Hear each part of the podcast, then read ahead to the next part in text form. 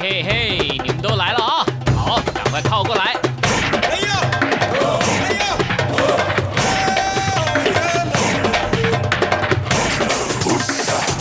想了解台湾吗？一起来收听《台湾红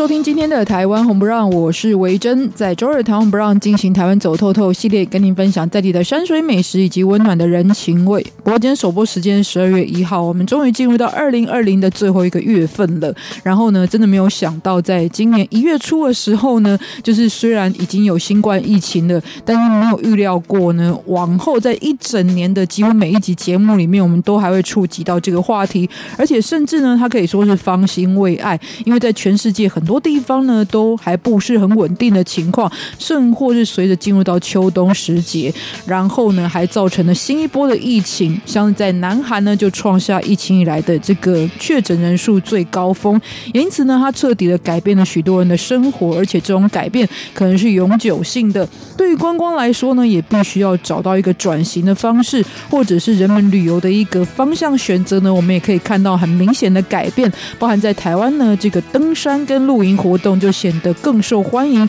也许也有很多新手加入的情况之下，当然全球很多其他地方也是如此。所以今天呢，我们也稍微的分享这一些新手加入呢，可能也要特别注意的一些事情，在本周台湾旅游新闻的部分。那么在第二个单元幸福这一站，今天呢，我们既然讲到了登山，那么我们就来介绍台湾的一座山。这座山的景观非常的特殊，它叫做雪山，应该不能说是一座山，因为它的区域幅员非常的广阔，而且呢，它有不同难易程度的选择。你可以去开车就可以到景观区，或者呢去爬全台湾最高在三千公尺以上，要花一个礼拜才能够走完的林线，就是圣林线。也或者可以去体验当地原住民的文化。有哪一些重点？今天在我们的幸福这一站，由马基康老师来介绍。节目最后从一首歌曲认识台湾的一个地方。很多朋友应该知道我是高雄人，但其实我是在更南端的屏东出生的。屏东它有很多乡镇市，今天我们要来说到的呢，就是它的一个行政中心所在地，就是屏东市。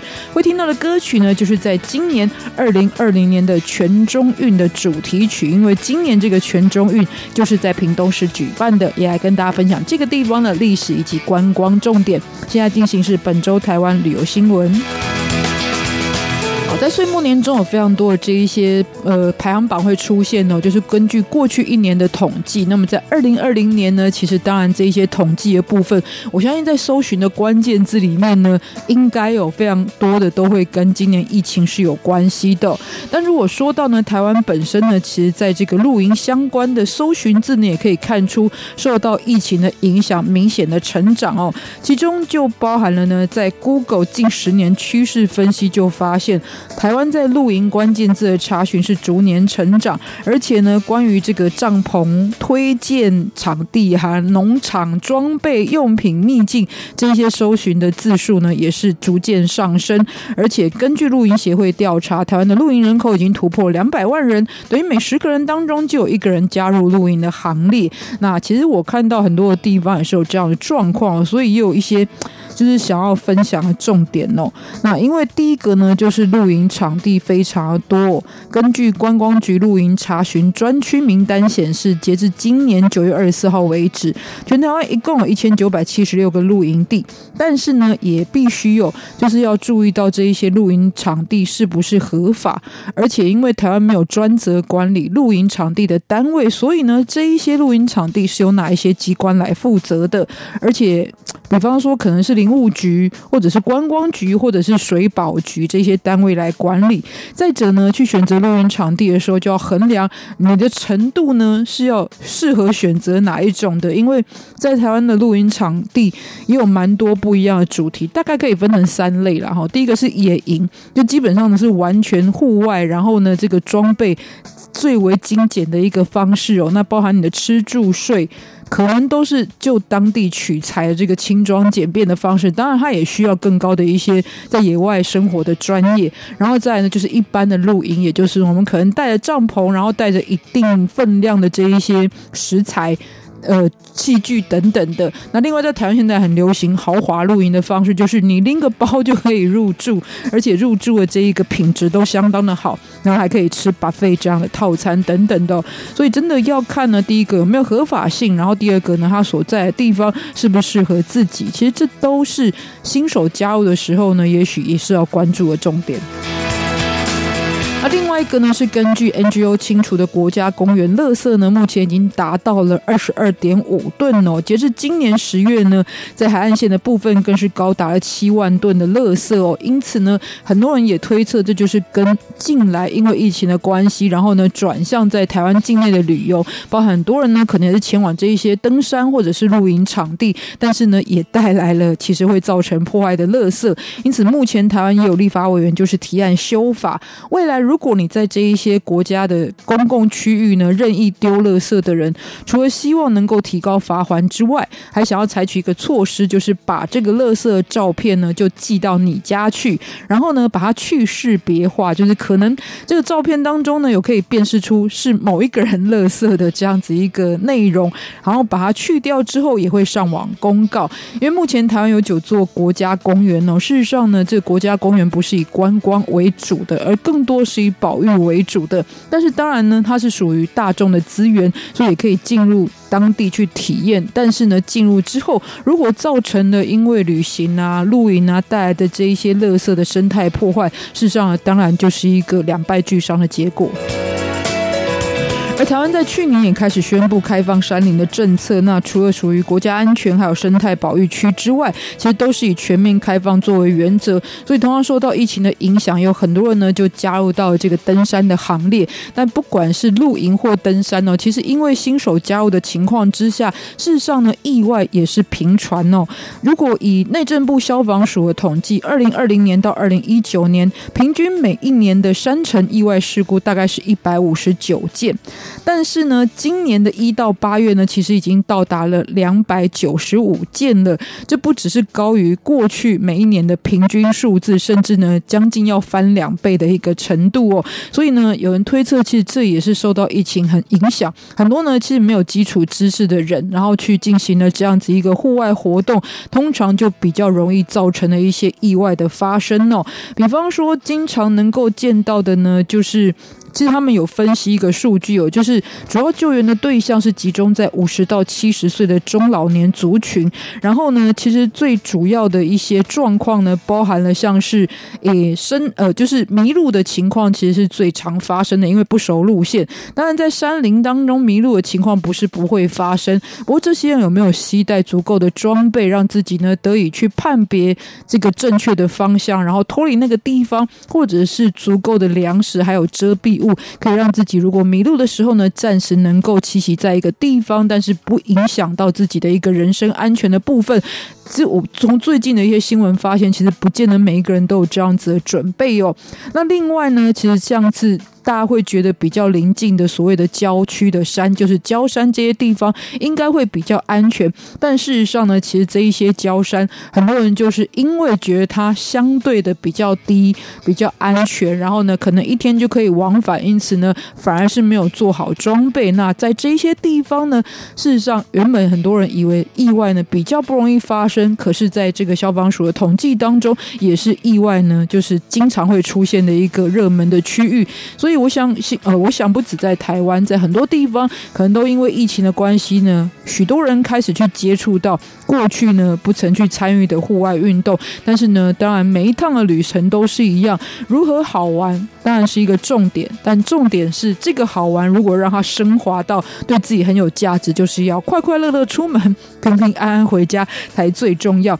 因此，在每一次准备的时候呢，我觉得事前多想一想，也是让事后呢能够更安心的一种方式，在这里呢，我们就来欣赏这首歌曲，叫做《让我想一想》，陈绮贞的歌，带回到节目当中来进行幸福这一站。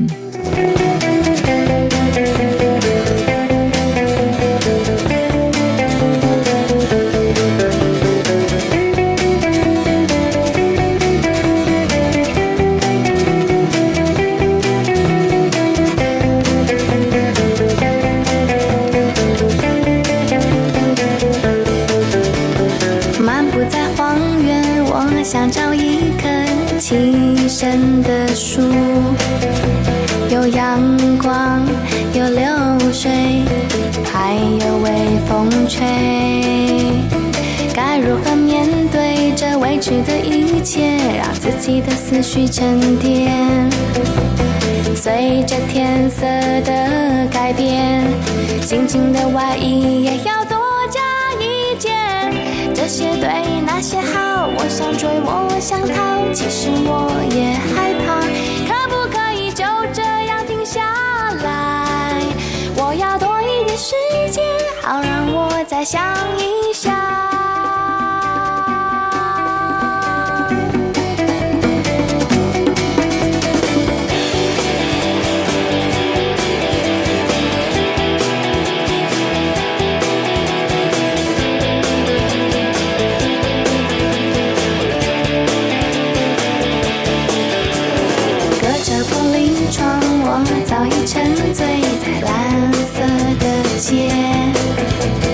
寂寞，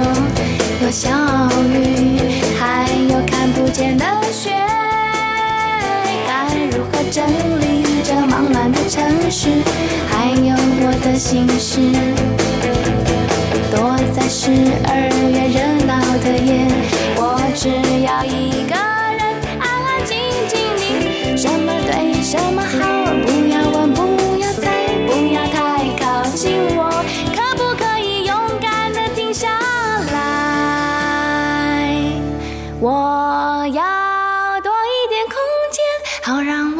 想。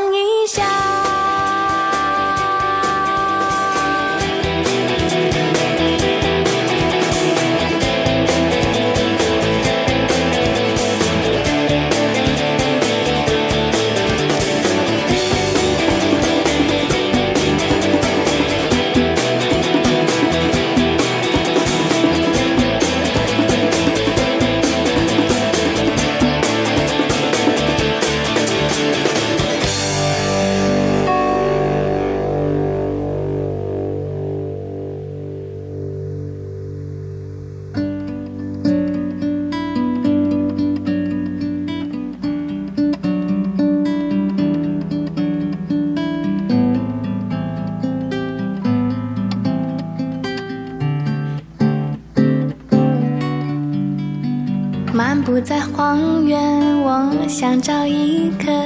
栖身的树，有阳光，有流水，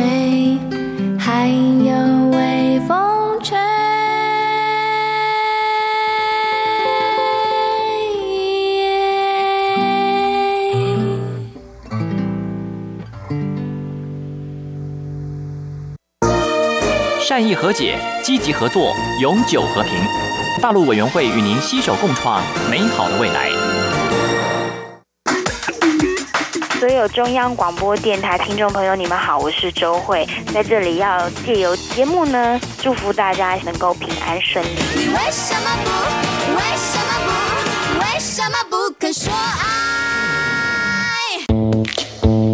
欢迎再回到今天的台湾红不让，我是维珍。虽然时节进入到这个冬天哦，不过在台湾还蛮有夏天的感觉。所以呢，如果您想要感觉到冬季恋歌的感受呢，在台湾还是有得选择，往哪里去就是往山上去。然后台湾呢有一座山，它终年积雪，因为这样子，它的名字就叫做雪山。雪山当然是一个很大的范围，但是如果大家对于雪山有兴趣的话，有哪一些亮点可以探索呢？今天我们就欢迎到刘专家马继康老师。好，各位听众朋友，大家好。是越高的地方应该越冷哦，所以台湾常年覆盖雪的地方，应该除了雪山之外，包含这个最高的玉山，应该也是常年被积雪覆盖嘛。嗯，其实这些地方会下雪，可是毕竟台湾是北回归线经过的地方哈，所以倒没有终年积雪啦。因为到了夏天的时候，这个地方呢，其实雪还是会融化掉啊。不过就确实就像维珍刚刚提到，到了秋冬季节，尤其水汽充足的状况之下，高山地区。确实会下雪。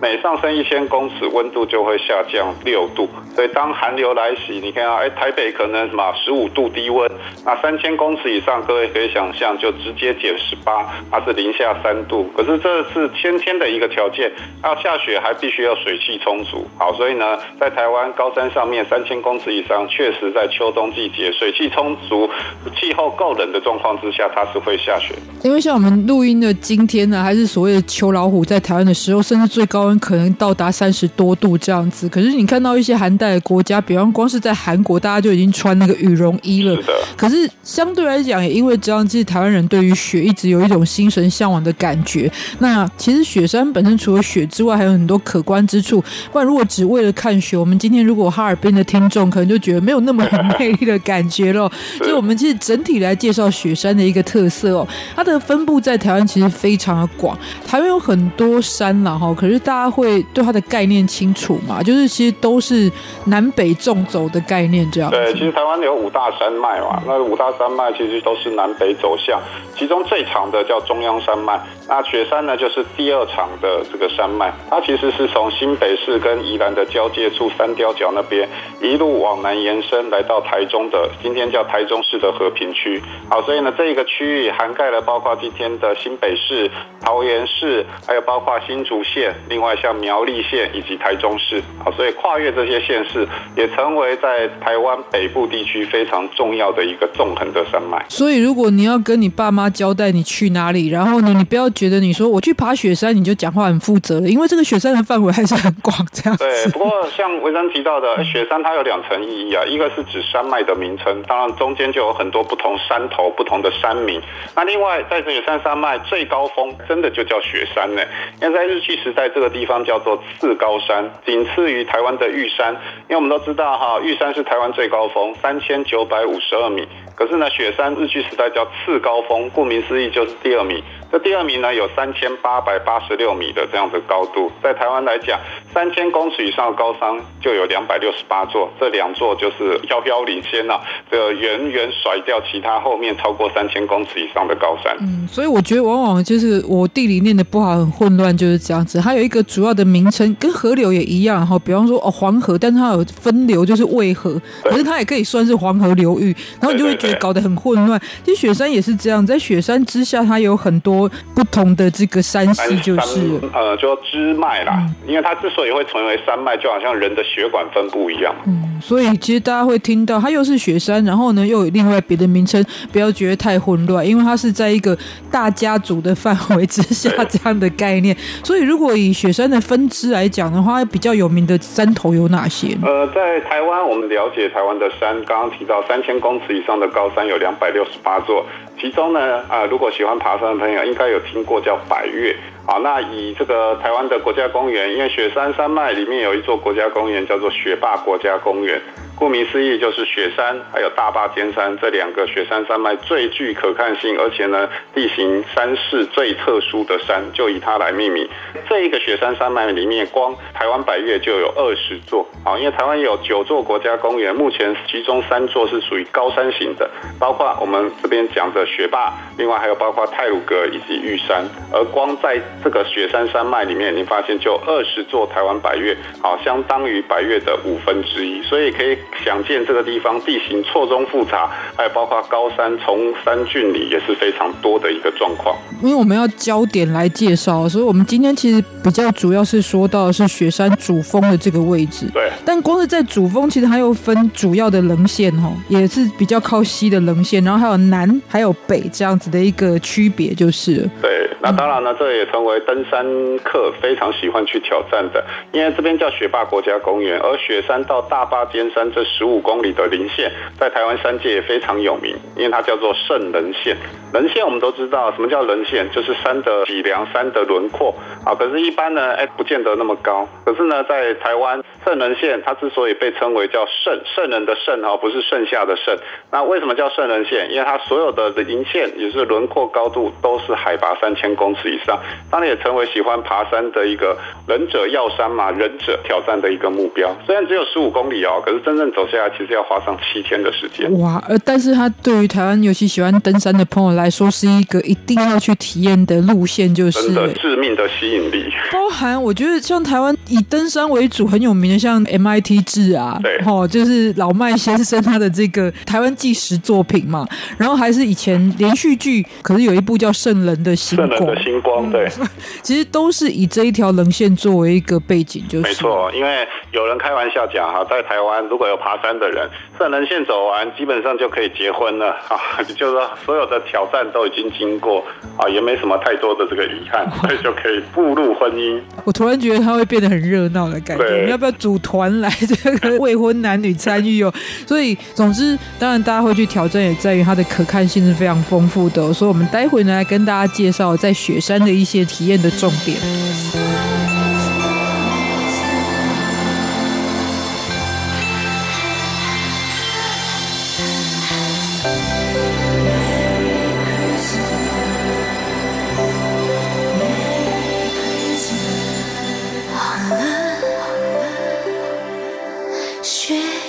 记得那么深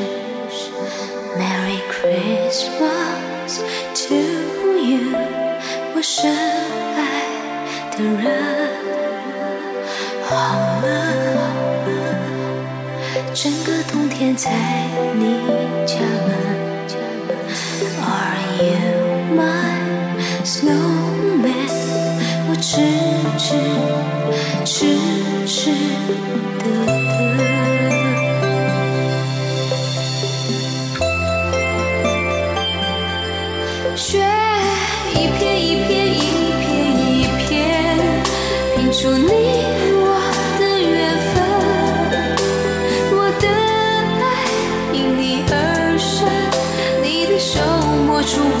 的心疼。雪一片一片一片一片，在天空静静缤纷。眼看春天就要来了。而我也将也将不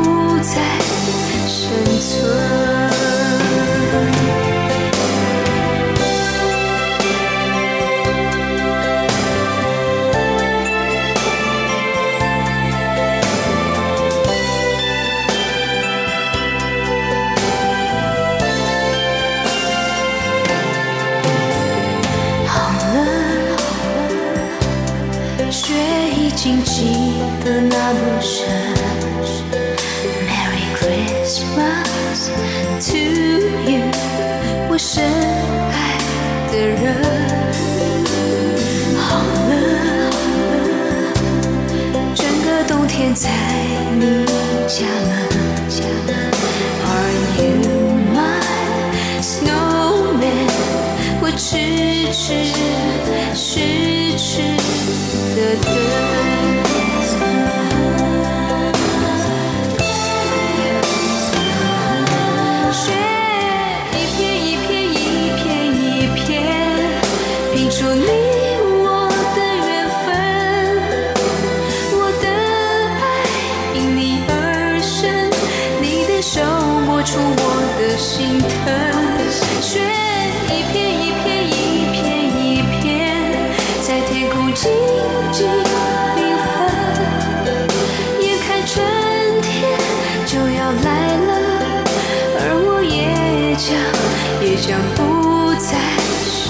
生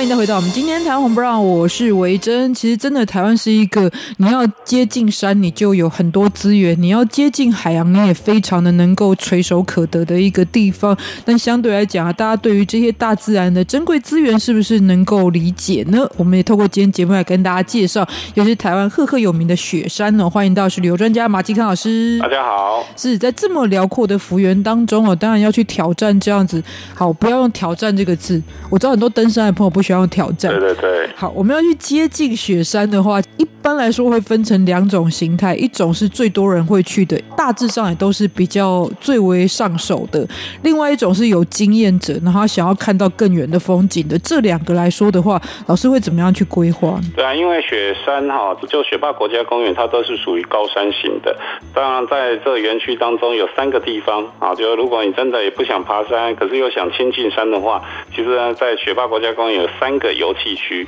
一个呢就是非常著名，在台中的叫武陵休憩区啊，里面呢最著名的武陵农场，一年四季都有不同的一个风情。像现在这个季节，哇，你发现落羽松啊、银杏啊，全部变金黄。在台湾，啊像维珍一开始提到的，哇，韩国、日本很容易在这个季节看到这个鲜黄的颜色。可是你真正要体会到那种北国风情啊，其实就来到这个武陵游憩区。那另外一个呢，从新竹那边上去啊，它叫做关观雾游憩区，那这个地方呢，也是观看刚刚提到圣林线非常好的一个这个位置啊，也是要攀登大霸尖山必经的一个所谓的登山口。另外一个是在苗栗啊，叫做雪见游憩区，因为整个雪霸国家公园它就刚好涵盖了，包括像台中，还有包括苗栗以及呢新竹这三个县市，而各一个刚刚提到的观雾、武陵，还有包括雪见，分别就是在这三个县市当中，可以开车，就是用很轻松。的一个方式来到这边，如果你愿意再走一些路，里面都有规划难易程度不一的这个步道，可以根据自己的体力，可以看到非常漂亮的一个山的人线，甚至云海、日出等等这样的一个景色。那你同样可以感受到山里的这个景色，但是呢，它又不是难度这么高，包含你就是身体比较健壮的长辈啦，或者是小朋友啊，其实都是可以来体验这样子。对，就是武林农场，然后观雾游憩区跟雪见游憩区这样，这三个我好像。只去过武林农场啊，武林农场对，其他两个其实也有特色可看的。对，武林会经过骊山嘛？呃山以往是可以经过骊山，可是现在因为中横公路九 A 地震之后断掉，必须要从宜兰那边走中横宜兰支线。那如果走中横宜兰支线，就不会经过骊山。当然，如果你要到了武林农场继续往南走，是可以到骊山那边，还有很著名的叫福寿山农场，其实也都是在这一路线上面。不过福寿山呢，那边又是属于中央山脉了哈，跟武林所在的雪山位置又不太一样。因为我们听众朋友如果要一个比较情感上的连接，第一个是张雨生的父亲过去就是在这一带开设农场，在这个环山部落附近，然后还有其实也是山上的果农啊。然后还有一首歌叫《离山吃青花》很有名。对，但这就证明了我多久以前去的啊？其实我是在一九九六年的时候去了武林农场，那这是在九二一之前的事情。对，那那时候的离山跟现在离山其实真的天壤之别，地形地貌也有很大的改变。嗯，那如果是刚刚说到比较有经验的朋友，他想要再更进入到雪山的话，经常会走的路线大概是有哪些？呃，当然几座著名的山也是台湾山岳界非常大家想要去爬的，像刚刚提到雪霸，之所以叫雪霸，就是雪山台湾第二高峰大霸尖，因为台湾呢白岳当中有所谓的五岳三尖。这三尖呢，分别是三尖之首叫中央尖山，它是中央山脉的；然后第二尖呢，就是大霸尖，它是雪山山脉的；啊，第三尖呢，在台湾中部叫达芬尖，它也是属于中央山脉。啊，可是呢，这三个都是尖，可是呢，大霸尖山它的一个尖最特殊，说它尖其实还没有真的尖，因为它其实是一个像地雷一样啊。如果你看到山林线上面一个像方块形突出的一个地雷，那个就是大霸尖山的一个招牌。那刚刚我们也提到，大霸尖山如果想要登山的话，基本上是从关雾那个地方走马达拉溪大陆林道，然后一路进去就能够攀登。那在台湾的这个新台币五百元钞票上面，各位就可以看到大霸尖山的身影。所以呢，大霸尖山不仅对我们来讲非常重要，其实对生活在这个区域的泰雅族原住民，它也是圣山，因为他们认为哈，有一个区域的这个泰雅族，他们认为他们的祖先就是巨石蹦出说，就好像孙悟空一样哈，他们祖先是从这个大霸尖山上面啊地垒的这个石头当中蹦出来，而产生他们的这个后代，所以对他们来讲，这个就要叫做什么圣山。因为它又像他们倒置做小米酒的酒桶，所以又叫做酒桶山。旁边呢，其实还有一个小的比较尖的，叫小八尖山。那远远的看，大八尖跟小八尖结合在一起，泰雅族人又把它叫做双耳山，因为就好像动物的耳朵。我们讲说，在这个山的棱线上面。当然，大家如果有机会安排这样子一趟来台湾的登山旅程，也都可以找得到这一些路线的一些指南，就是。所以，我想我们也许也可以分享，就是说，其实这一些路线可以体验到，第一个是它在整个设施上面是不是，比方说都有山庄啦，或者是都很完备，然后再来是其实可以看到的一些台湾风景有哪些？对，像雪山、大霸尖山这边都有山庄，因为它是造访人数最多的。好，那像雪霸这边有九九山庄，顾名思义，它就是在二九九九这样子一个高度所设置。那要爬雪山呢，雪山沿途也包括七卡山庄，还有三六九山庄，所以呢，来到这边都可以申请山屋。好，你只要背着自己的睡袋啊、睡垫啊、帐篷就不用背了。那可是呢，像园区里面其他的这个山，哈，这时候如果你要长程纵走的话，像刚提到圣林线，要花七天的时间，这时候呢，山屋可能就没有那么多多，你必须要背帐篷、背睡袋啊，沿途呢找适合的地方来做这样子一个扎营。所以以圣林线来讲，因为我们刚刚强调，不管是台湾纪实的影片，或者甚至是戏剧，都要提到圣林线这一条路线呢。它是什么一个体验？就是到达某个地方，呃、七天都在走林线，它其实就走在山的脊椎骨、山的脊梁上。上面，而这个地方因为三千公尺以上，环境非常的恶劣，气候也严寒，地形非常的破碎而且陡峭，沿途又会经过一些断崖啊、峭壁啊，甚至我们讲说这些石头崩塌、风化的情形也非常严重，也增加了它的一个困难度。所以它赫赫有名，或者是很受到重视的原因是什么？啊，因为它是全台湾山脉当中最高的人线，所以我刚刚提到哈，很多林线，像台北近郊有一个皇帝殿，要一千公尺。可是呢，圣林线它全部全程都是在三千公尺以上，这个风景当然又会有所不同。形容一下，就是就算是岩壁啊，可是一边可能还是有山壁可以稍微依靠一下。可是这条圣棱线基本上是等于是两边是悬空的概念。对，而且有些地方还必须要攀爬，然后呢还有一些风化的一个危险性存在。所以当然挑战性、刺激度，甚至呢风景的美丽，也就在所有林线当中就是为之翘楚。所以老师走过这条线。哎，我有始，我有始有终。圣林线，我走过雪山，走过大坝尖山，所以真的圣林线没有，因为它真的需要一定的体力啦。对，你就在事前，你的心理跟身体的准备有哪些？还有是不是有一些特别注意的事情？呃，天气倒还好，当然到山里面啊，你装备其实一定要齐全。好，最重要的其实雨具啊，因为山上的气候天气常常变化莫测。哎，山下可能太阳，到了山上你会发现常常可能会有午后雷阵雨，而且山上的温度跟平地又不太一样啊，甚至有些地方风大啊。当然呢，所有的装备必须要齐全，因为工欲善其事，必先利其器嘛。所以来到这边不是一般登这个远足啊、健行的这个行程，你必须要什么穿登山鞋，然后呢，该带的像帐篷啊、保暖的衣物，甚至呢粮食都要自己背。所以呢，当然它就难度就会比一般所谓的步行登山来的这个难度高一点。不过当然这个相对来说，这个人也不会没事去挑战这么困难的一条零线哦，所以也等于是。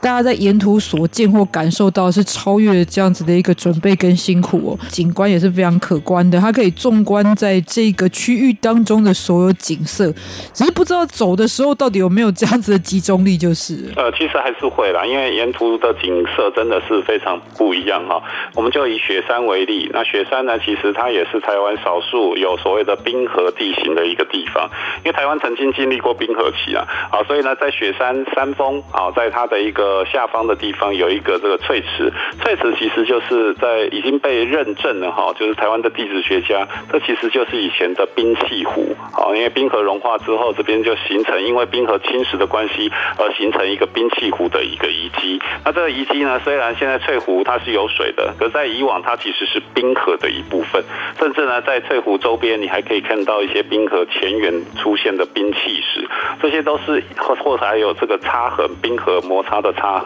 所以这都是印证了台湾曾经经历过冰河时期。那雪山之所以叫雪山，其实也是因为这边冬天下雪的机会，其实比一般的山头来的还高很多。嗯，也验证了台湾的地理上的多样性哦。对，当然除了自然是重点之外，其实为什么刚刚会特别提到的，就是这一带呢，也是跟就是应该是说整个雪山山脉当中，也可以看得到一些文化的主题，然后就跟原住民泰雅族是有关系的。我们先听一首歌曲，再回来跟大家介绍。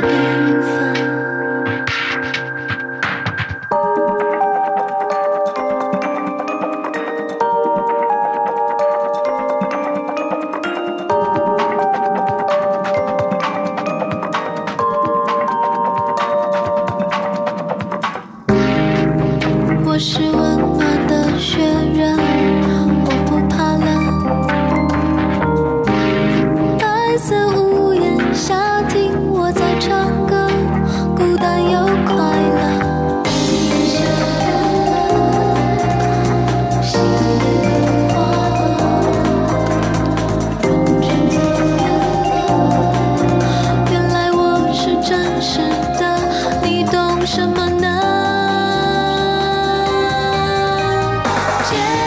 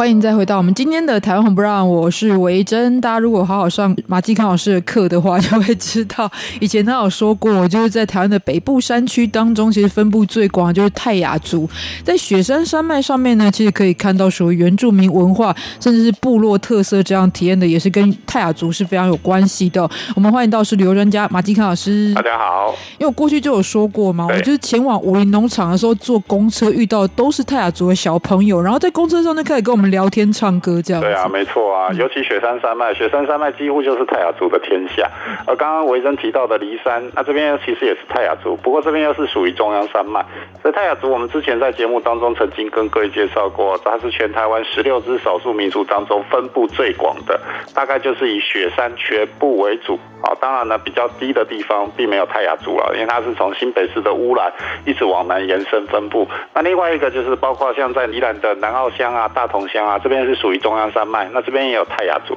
所以泰雅族虽然在台湾是一个族群，好，可是呢，因为生活在不同的区域，当然他的生活习惯来自于语言，来自于碎石记忆，其实也都会因应当地气候地形而做不同的变化跟改变。嗯，所以登山其实也可以，大家如果是对文化之旅有兴趣的话，他们有蛮多的原住民部落可以去拜访的。的。我想先问一个资讯呢，就是我知道台湾有一些山脉会因为气候环境的关系，偶尔会封山，对，或者是入山的时候会有一些需要入山证的一个申请。对，在雪山，刚刚老师介绍的这一些区域也是有这样的一个情况。对，因为现在台湾已经开放山林了哈，早期要申请什么加重入山证啊，现在基本上都不用。不过因为它是在国家公园的生态保护区里面，所以呢，虽然不用申请入山证，可是还是必须要办什么？我们讲生态管制区的入园证啊，因为毕竟还是要对这个地方的一个环境啊，还有包括生态来做一个比较有效的一个数据控管。好，所以现在爬山相对申请的这个资料比以前少很多，但是还是需要，就是对，还是需要的。就是有没有特别比较适合季节？比方可能冬天会不会这个东北季风太强烈之类的？呃，冬天当然我们讲雪山它一定会下雪，可是这时候呢，很多人哇兴冲冲来赏雪，可是如果没有做好装备，其实你也是上不去啊。因为这时候呢，到三六九山庄以上，因为为什么叫三六九？它的海拔已经就来到三千六百九十公尺，这边呢后面其实是一片黑森林。那这片黑森林呢，其实因为常年晒不到太阳的关系，真正下雪的时候，这个地方常常都是结冰的。如果你要在冬季雪季的时候来爬这个雪山，基本上像冰爪这是必备的。如果只是穿一般的鞋子，那其实真的很危险。所以我们刚刚提到“工欲善其事，必先利其器”。啊，你在不同的季节来，当然夏天这个地方也非常美，因为很多的杜鹃啊、高山的野花也在这个时候怒放。那冬天当然就一片白茫茫，如果下雪的话，一片白茫茫的景色也是非常漂亮。所以雪山一年四季，春夏秋冬都有不同的面貌，所以也很难说什么时候适合不适合，因为有些人，因为台湾那个你就可以看到，在高山上面就可以体会到什么叫四季分明。你看，像今年哇，十一月了，我们还穿短袖短裤，还有秋老虎发威，可是山上早就已经什么春夏秋冬。气候温度会比较这个明显一点。总之就是有些人就喜欢特别冷的时候去，有些人觉得它难度不想要那么高，也许就会挑其他的季节去这样子哦。但是老师其实今天呢，最后要跟我们介绍的是，应该算是在当地的泰雅族部落当中非常知名的，而且以前也被称为黑色部落的地方哦，就是司马库斯，其实是很多人前往雪山的一个重点的行程。没错，在雪山山脉有很多泰雅族的部落，那其中最著名的、最特殊的，其实也就是。司马库斯为什么这么说呢？因为我们今天看到司马库斯，它其实是以一个什么，有点像这个大陆朋友熟悉的叫共产制度啊。因为在早期这个地方，因为有红桧扁柏而形成的巨木林，声名大噪，所以很多人纷纷来到这个地方，希望健行，希望登山。可是山上没有地方住，所以最早呢，这个地方开始出现民宿。那民宿新建的过程，哎，有些民宿经营很好，生意很好；有些民宿呢，哎，可能门可罗雀，所以就产生了这样的差别，彼此啊攻击啊，讲俄语啊，纷争变得非常多。所以后来在部落会议讨论之下，啊，把所有的民宿全部就说加入共同经营合作社。好，然后呢，以前比如说我住 A 民宿，哎，觉得不错，下一次你可能不会住其他的民宿，好，我可能还是直接打电话给 A 民宿的老板。而现在呢，全部都是部落共同经营在管理，好，所以也就没有分彼此，甚至呢，哎，他们都是在部落来参与所谓包括清洁啊、整理啊，甚至经营的这个工作，每个人都有薪水。可是，在部落当中，你发现只要生小孩，只要考上学校，基本上像学费、医药费，好，乃至于这个养育费，基本上都不用担心，因为部落帮你养。一直到现在，台湾面临少子化，可司马库斯很特殊，他拼命的鼓励在这个部落里面的年轻人能够努力生产报国，其实也见到一定的成效。因为生出来，部落帮你养，啊，何乐而不为？而且在山上相对来讲，这个工作机会也存在，这也是当地发展，还有包括经营管理跟其他啊，同样是原住民乃至于泰雅族部落非常不同的一点。真的黏黏合合作是一件不错的事情啊，因为毕竟资源有限，而且当然很多人是被他的一个原民的文化跟神秘的一个过去的想象所连接而来的。刚刚提到他们早年会被称为黑色部落，并不是因为这里有什么样的一个神秘的古老的传说之类的，而是因为过去在这边因为是属于偏乡，他们是没有接电，所以因此是没有灯光的一个部落。没错。但是现在随着观光进入之后，司马库斯曾经声名大噪，所以这一些基础设备也算是非常的建设完全，就是。对。不过要进去的这个山路基本上还是比较崎岖难行的，不过我觉得这也是好事，而且呢，透过这样方式可以筛选掉一些啊可能觉得很辛苦的人。所以一般来说，像老师也会带司马库斯的行程。有有有，因为我像十一月我就办了两船去司马库斯，嗯，这个时候其实就是赏枫的季节。我们今天真的不是自入了哈，就是因为老师 刚刚去完，所以来。已经额满，没得报名。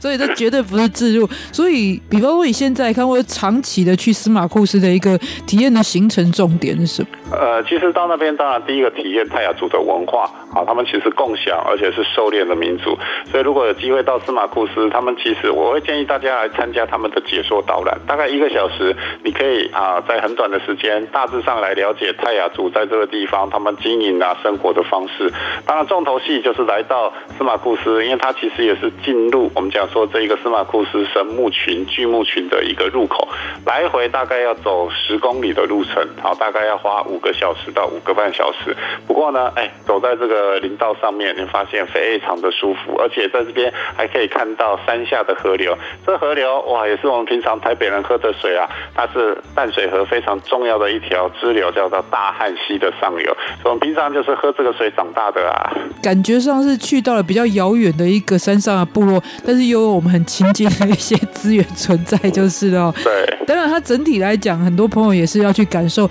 都可以感受。到就是包含了原住民的风味餐，好这一类的体验，或者是其实真实在当地原住民生活的一个状况，这都是可以进行一个体验，就是对。那甚至呢，来这边你在不同的季节，比如说像元旦或者是圣诞节，因为他们是信奉基督教信仰的，所以呢过节的气氛就特别的浓厚。再加上这边哎，到了秋冬季节，比如说圣诞节啊、元旦，好是冷的，好那有时候在山下，你虽然可以看元旦日出，可是天气不冷。有的时候就觉得怪怪的啊！来到这边，其实呢，哎，可以享受他们的文化，然后呢，也可以享受在山上浓厚的过节气氛。真的，我现在外套是拿了又放回去，拿了又放回去，所以都还没有冬天的感觉。但明明像我住的板桥那边，都已经弄了椰蛋城了，就是还没有冷的感觉哦。所以，如果大家喜欢这样的感受的话，雪山，然后还包含司马库斯，会是一个很棒的选择。今天特别来跟大家分享，也感谢马金康老师，谢谢，拜拜。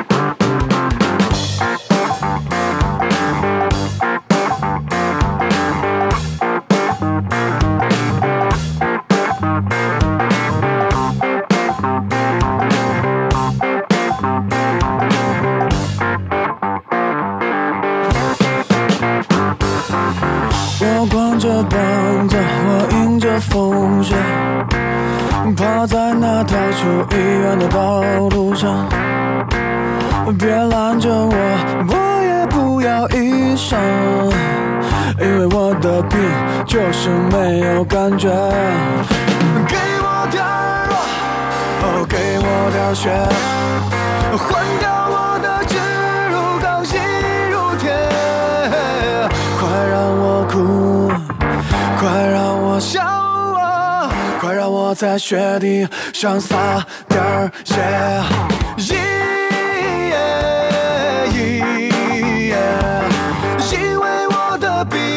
是没有感觉，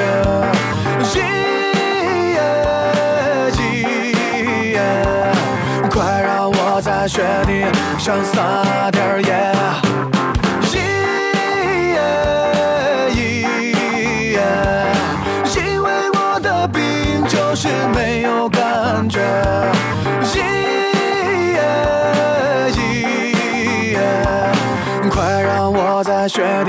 上撒点盐。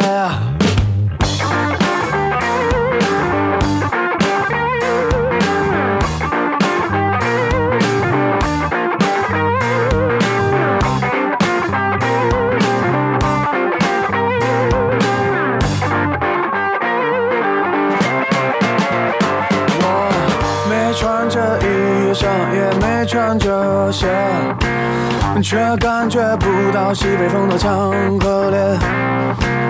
不知走着还是跑着，因为我的病就是没有感觉。给我点刺激，哦，大夫老爷，给我点爱，我的护士姐姐，快让我哭，要么让我笑，快让我在雪地潇洒点儿，耶，耶，因为我的病就是没有感觉，耶，耶。快让我在雪地上撒点儿，耶。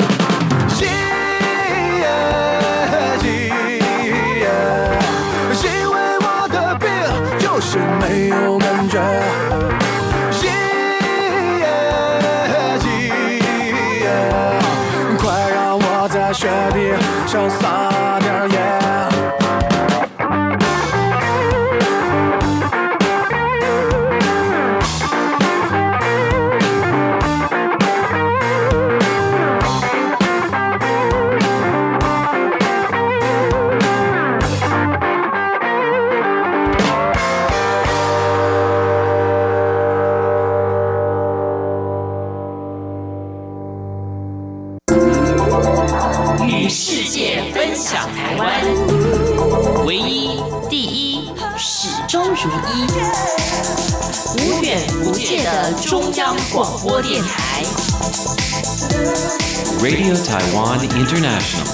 Be the one, be the only one. RTI. RTI. 大家好，我是光良。你先收听的是中央广播电台。我要祝大家很多很多的希望都会实现。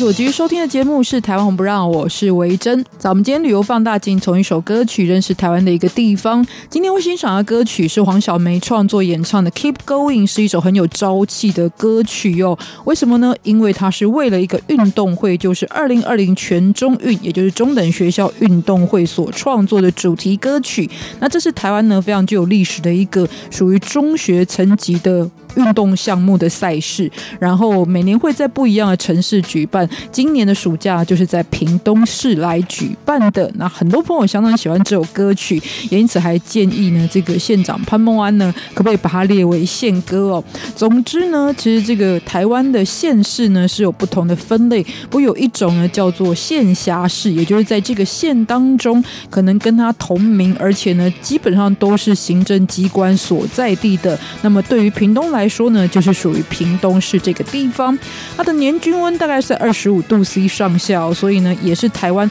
最温暖的地方之一，同时也是全台湾日照时间最长的地方。因此呢，有人把它称为太阳城。像是呢，我最好的大学同学有几位呢，就是来自于当地的屏东女中，然后他们也都称自己是太阳之女的称号，也因此可以感受到来到屏东这个地方呢，可以体验到的一个最深刻的印象之一，就是阳光。光普照。那关于它的历史呢？其实屏东市过去的地名叫做阿猴，而且这个地名出现的记录非常的早，是在荷兰人对这个地方做户口调查的时候呢，就已经记录的地名，推测就是来自于当地过去原住民平埔族阿猴社所在地，也因此后来有这样子一个地名的出现，甚至在台湾府志当中有记载，在明朝的嘉靖年间就阿猴邻舍的存在，所以呢，这个原住民的聚落在这个地方最少存在两百到四百年前，也就已经有所发展了。那大约是在清朝康熙年间，才有汉人逐渐移入此地开垦，而且发展非常的快速。直到道光年间，就已经成为有规模的市街，也逐渐取代了更早之前哦。因为旁边有很多的地区是更早发展的，比方说恒春或者是东港。但是呢，屏东市就慢慢逐步成为了政治与经济中心，像是到今天呢，依旧保持这样子的特色，而且在这里也可以感受到过去因为经济发展而延伸出人们重视呢文化跟历史还有教育这样子的特色。那当然呢，有了这样子的规模之后，就要修筑城池来作为防御哦。所以呢，其实，在屏东市这个地方，也是过去是有四大城门的。但今日呢，保留下来的就是在屏东公园当中的东城门，它的主体是由红砖所建成。也可以看到呢，过去城内跟城外的界限是在什么地方。那么在城门当中，你还可以看到刻有“道光丙申年”。东呃，冀东古诞的字样，那证明呢，它的一个时代的背景跟意义。而在这个屏东公园当中，还有蛮多文史地标可以看，比方说有日治时期所留下的屏东演武场，那也就是过去属于日治时期在台湾很多地方都会设置属于锻炼武术的一个专属单位。不过来到屏东市，很多人会推荐的要去看的就是高屏旧铁桥。这一座桥呢，已经有超过百年的历史啊，它是在一九一四年所落成的。今天看来呢，也依然是非常高端的一个现代化的建设。它是由日本工程师饭田丰二所设计，全长一五二六公尺，连接的是高雄跟屏东之间的交通。尤其过去呢，在日治时期，它可以运送来自于高雄港的军用补给物资，或者呢，把在屏东糖厂所产的产品送出去。那么在当时呢，修筑哦一五二六这样的长度，也成为了东亚的第一大桥、第一长桥这样的记录。那因此是在台湾的这一些古迹当中哦，非常少见的桥梁建筑，而至今保存也非常的完善。那么在当地呢，日升日落的景象也是很多的这一些摄影玩家或者是网红们特别喜欢去捕捉的一个观光地标。但这一座。古迹其实让人称赞的地方在于，在百年之前的这个工程师的设计呢，就已经可以根据当地河流水域的特性，还有复杂地形来进行设计。也因此呢，即使过了这么长的时间，到现在呢，还是非常坚固的一个状况。但也是因为有就是工程非常的艰巨，因此在完工之前，其实呢，这一位设计师饭田丰二就已经因为积劳成疾而提前过世了，而留下这一座呢，其实具有时代。意义的历史建筑。那在屏东市呢，还有包含像是慈凤宫或者是孔庙这一些属于包含了信仰中心，或者是庙宇，或者是过去的这一些教育的文史单位。但很多人呢，现在也会造访啊，就是将军之屋的所在地，因为在这个所呃围绕的区域当中呢，其实曾经有三十多位将军在此居住，也包含了大名鼎鼎的孙立人将军。然后在这个将军之屋就有文物跟军事历史的展示。但除了将军之屋，其实另外还有一栋跟孙立人将军有关的建筑就在附近，就是孙立人将军行馆，也是呢很多朋友如果对这一位主人翁有兴趣的话，可以去这个造访的地方。那事实上，其实它整片区域有过去就是属于胜利眷村的所在地，然后这个眷村呢，它的建筑又是来自于在以前日治时期他们的陆军的官舍，因此呢，等于说是一路下来呢，保留这样子一个传统的气息。然后我曾经去过。呢，就是非常喜欢这个地方的气氛，因为屏东市呢，相对来说的步调呢是非常舒服的，气候又非常的宜人。然后在这样子一个属于日式风味的建筑之下，认识过去台湾的历史呢，我觉得是一个非常好的呈现跟介绍。尤其屏东市政府也做了相当好的一个规划部分呢，所以也特别来跟大家推荐。最后就一起来欣赏黄小梅的歌曲《Keep Going》，也不要忘记下周继续收听《台湾红不让》，台湾走透透，拜拜。